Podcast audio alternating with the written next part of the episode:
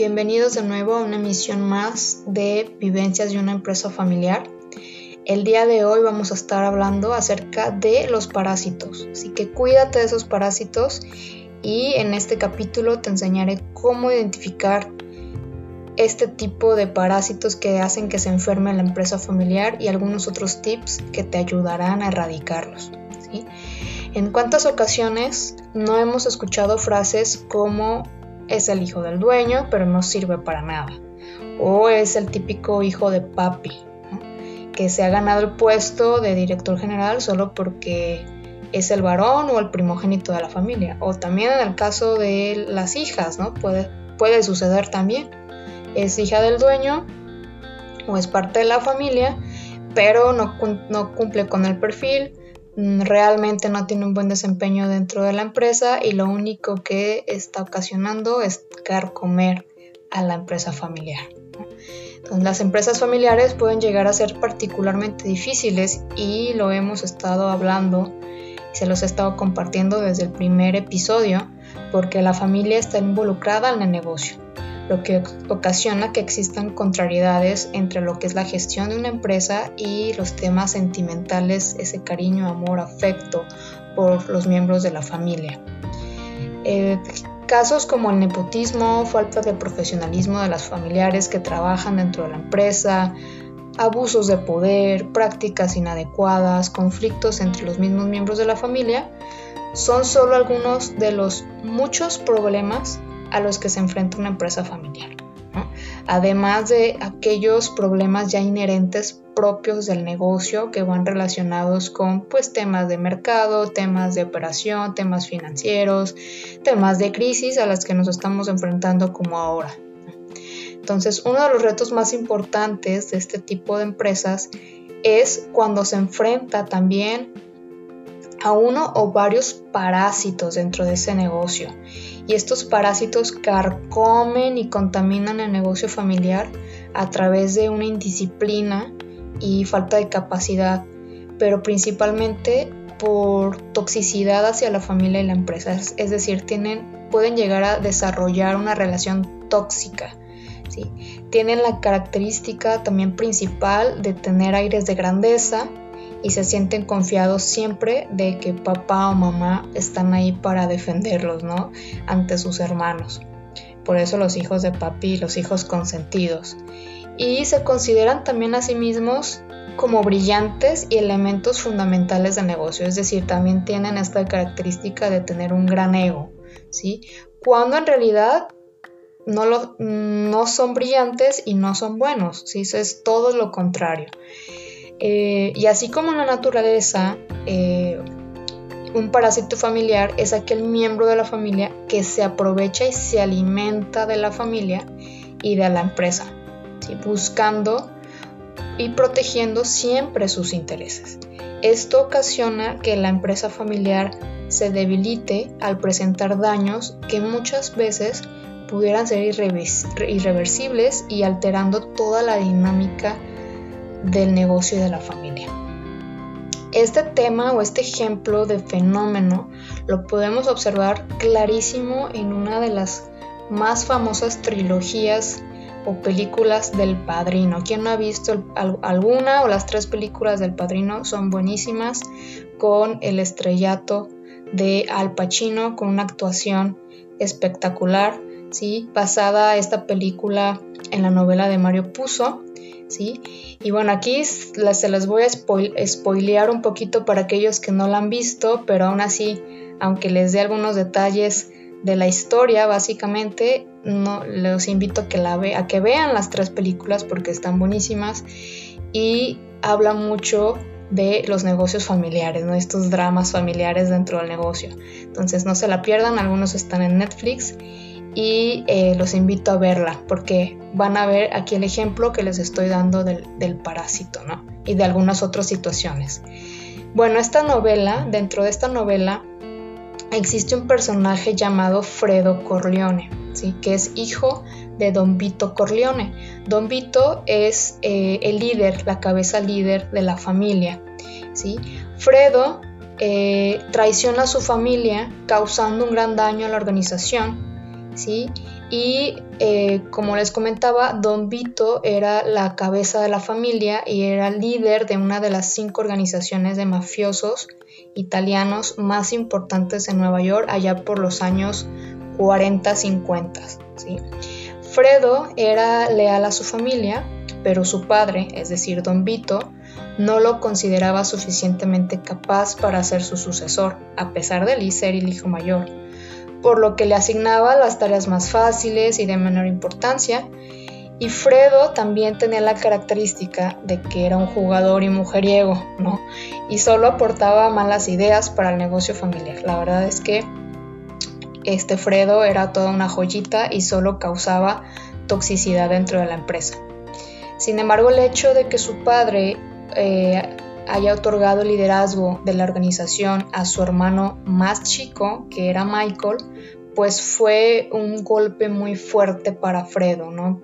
Recordemos que la característica de estos parásitos es que tienen un ego muy grande, ¿no?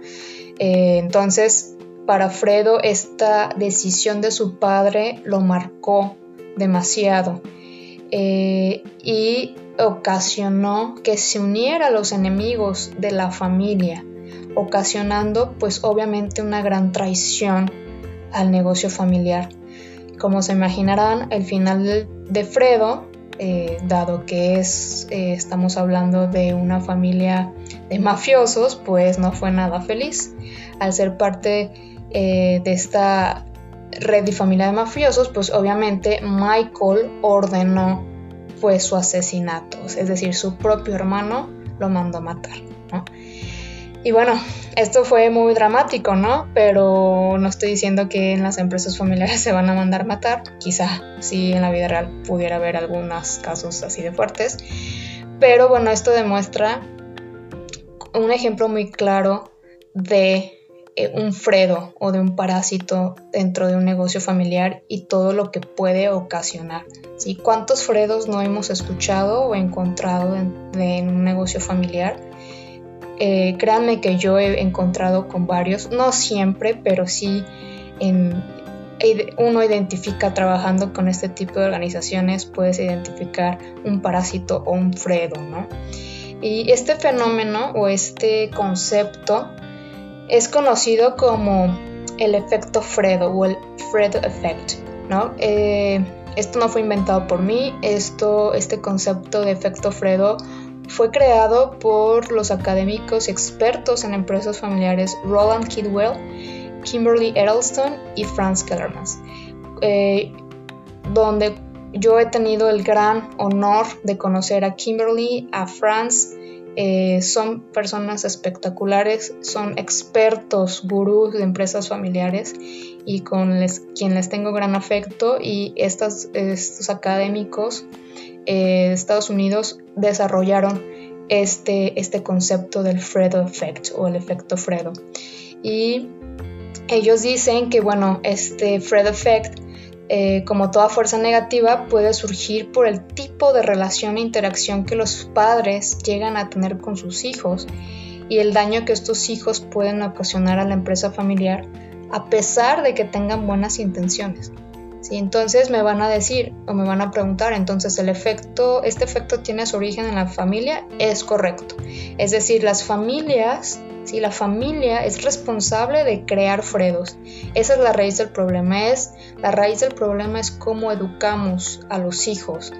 Y si los padres no educan con disciplina y dentro de un marco de valores a sus hijos, o, los, o los consienten demasiado, eh, incluso cuando los siguen tratando como niños cuando ya son adultos, pueden ocasionar este efecto tan negativo dentro de la empresa familiar. Sin embargo, bueno, ya sabemos cómo identificarlos, qué es este tema de parásitos o de Fred Effect, pero ¿qué puedes hacer tú para contrarrestar o evitar este efecto dentro de tu empresa familiar? Bueno, eh, sé consciente como padre de la educación que le estás dando a tus hijos que sea consciente que esa educación nos marcará de por vida. Y esto independientemente si, si tienes una empresa familiar o no, esto lo sabemos, ¿no?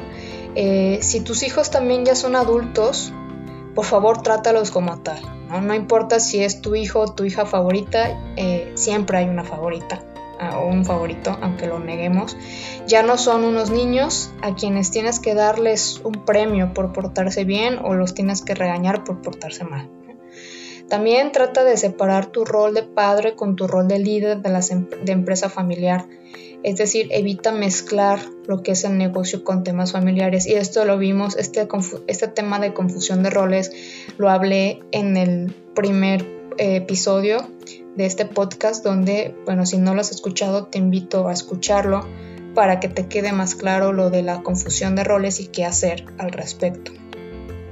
También cuida la relación que tienes con tus hijos, fomenta la apertura y la comunicación. Y también pudieras trabajar en un protocolo de familia donde pongan las reglas del juego bajo las cuales cada uno de los miembros de la familia va a actuar y tomar decisiones respecto a la empresa familiar. También ya tengo otro episodio de protocolo de familia. Este también lo puedes encontrar en este podcast por si tienes alguna duda de qué es esto del protocolo familiar. También, bueno, ayuda al, tema de profesionalizar la empresa y de tener incluso un consejo de familia, que eh, también en el futuro voy a estar creando episodios acerca de este consejo de familia. Y si, bueno, si, si ya tienes un fredo o un parásito dentro dentro de tu empresa familiar, ¿Ya lo identificaste? Bueno, pues ¿qué esperas? Debes confrontarlo. Demuestra que el comportamiento que tienen tendrán consecuencias, sin duda, y que incluso el tener que despedirlo, considera tener que despedirlo o incluso comprarle sus acciones en caso de que tenga propiedad. Y es mejor hacerlo a esperar a que resulte en un problema catastrófico o irreversible. Entonces, bueno, espero que nunca tengas que enfrentar a un parásito o un fredo, aunque, bueno, puede ser poco probable, pero hay la posibilidad.